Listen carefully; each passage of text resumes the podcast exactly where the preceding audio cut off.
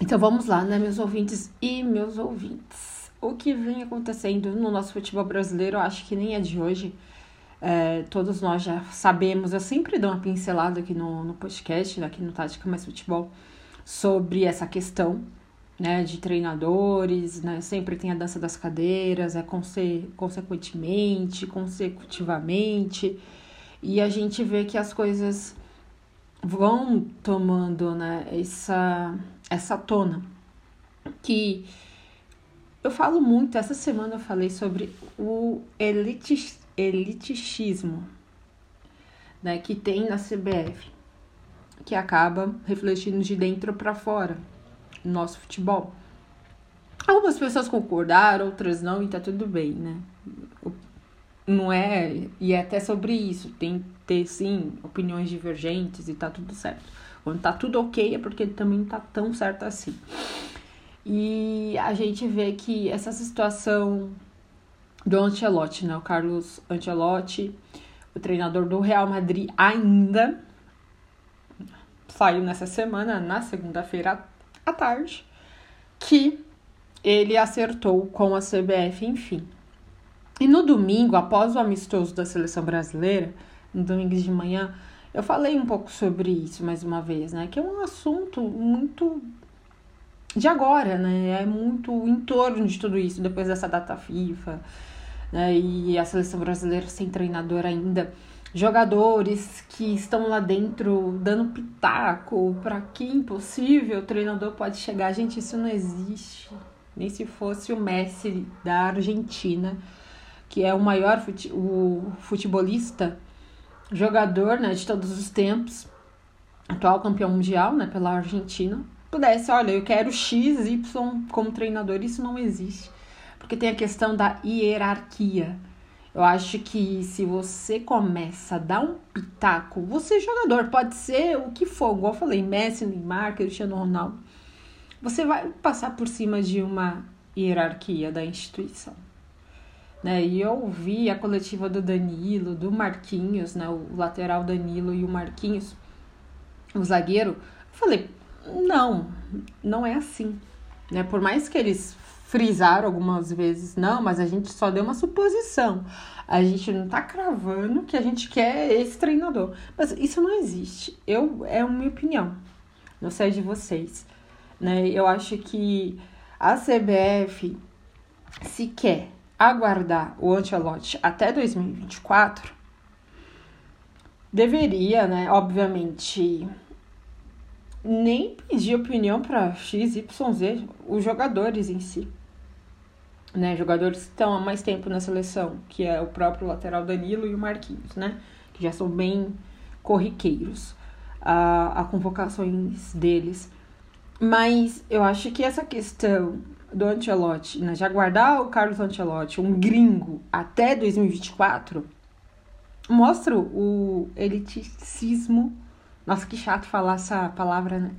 É um trava-língua, um elitismo é, da CBF, do futebol brasileiro. Porque se você pegar hoje os treinadores que estão fazendo sucesso, é tudo de fora aqui do Brasil.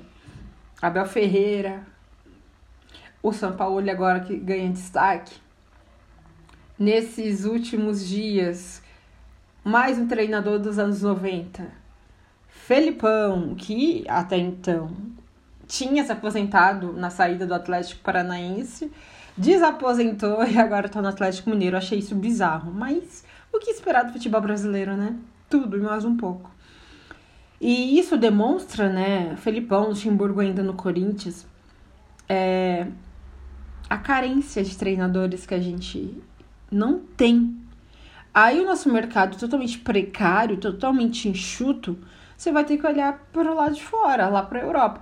Mas por que hoje o nosso futebol brasileiro tem mais gringo do que o treinador brasileiro da casa? Porque falta formação.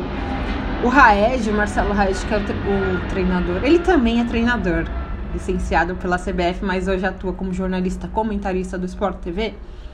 Ele fez um tweet, acho que foi na semana passada, e eu concordo 100% com ele.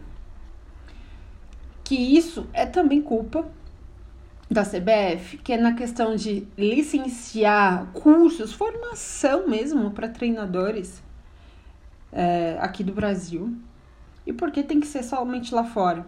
Né? Então falta isso, formação da própria CBF, como o Red salientou. E tem a questão também que o Richardson, também comentarista do Sport TV, e a Renata Mendonça também do canal, eu acompanhei aí um programa que eles participaram nessa semana e eu, assim, eu gabarito o que eles falaram, que é a, a questão de cultura.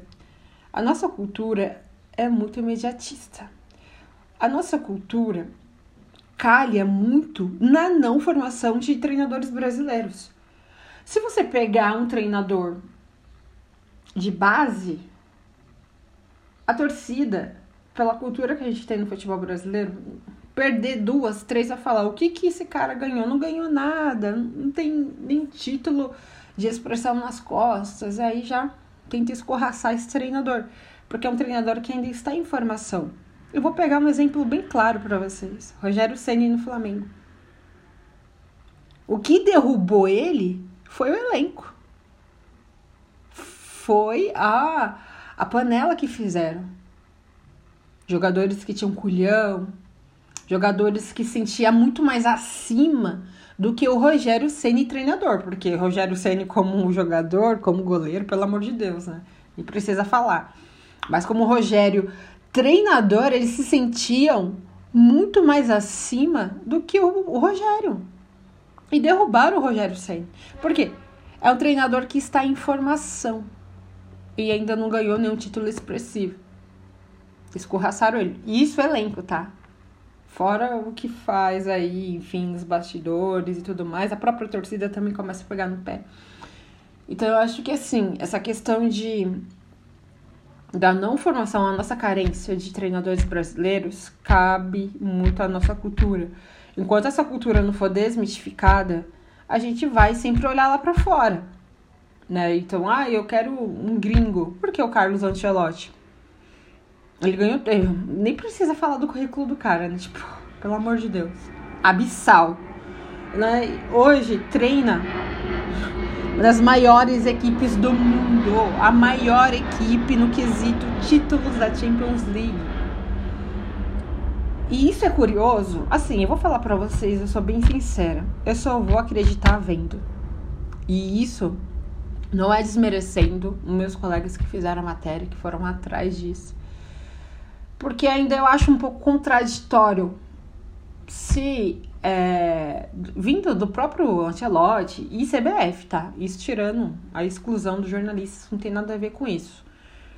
Mas a questão do Ancelotti que falou assim, saiu uma matéria na Data de ontem que ele ficou incomodado porque ele falou que ainda não banca totalmente o acerto com a seleção brasileira. Por quê? Porque ele tá dirigindo o Real Madrid. E por quê? Porque a CBF vai guardar o cara até 2024 e para mim a conta não fecha aí. Não fecha. Então ele tem que vir realmente dando a cara e falar, olha, eu acertei com a seleção brasileira e eu vou cumprir meu contrato com o Real Madrid até o final deste ano. E em 2024 eu vou e assumo a seleção.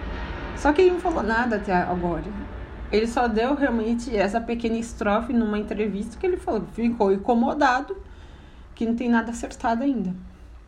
Então eu acho muito contraditório. Na hora que saiu, é, na data da segunda-feira dessa semana, o, no GE, né, .com, Globoesporte.com, a matéria, sério, eu não senti, tipo, uhul, agora vai, aí não senti isso, porque eu estou com o pé atrás.